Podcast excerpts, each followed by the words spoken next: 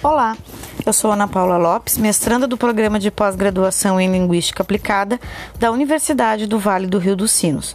E o podcast de hoje é sobre cultura digital e o ensino da literatura. Segundo a pesquisa Retratos da Leitura no Brasil, desenvolvida pelo Instituto ProLivro, podemos considerar leitor aquele que leu pelo menos um livro nos últimos três meses. Os dados, que são de 2016, revelam que o brasileiro lê em média 2,4 livros por ano. Segundo o ensaísta Davi Lago, o baixo índice de leitura é uma de nossas mazelas históricas e aponta para o empobrecimento dos debates no Brasil.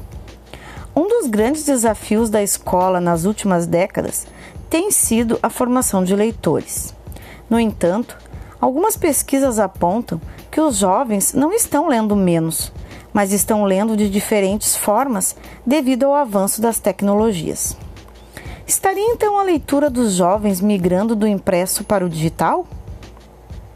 Para analisar esse fenômeno, é necessário perceber a multimodalidade presente nos textos e que são potencializadas pelas tecnologias atualmente. A leitura nos dias de hoje está articulada a elementos multimodais que vão muito além do texto escrito.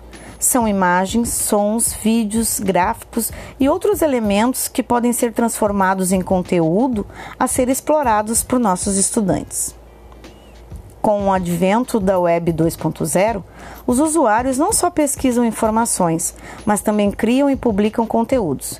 E é nesse ponto que trabalhar a disciplina de literatura na escola vai muito além de estudar períodos literários e trabalhar com listas de leituras obrigatórias.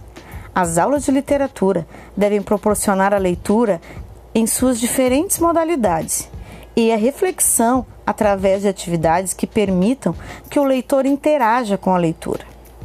Um bom exemplo é incentivar a leitura e a escrita através da produção do gênero hiperconto.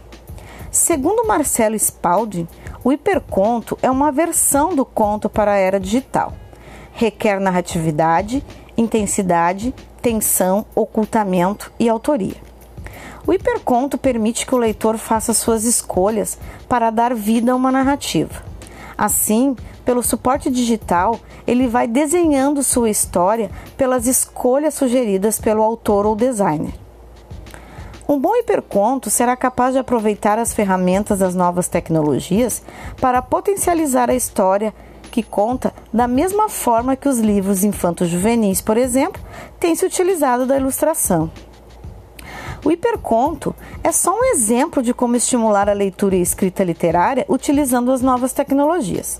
Existem muitas ferramentas e aplicativos que podem ser utilizados pelos professores para trabalhar com o texto literário e que, com certeza, podem aguçar o interesse pela leitura literária.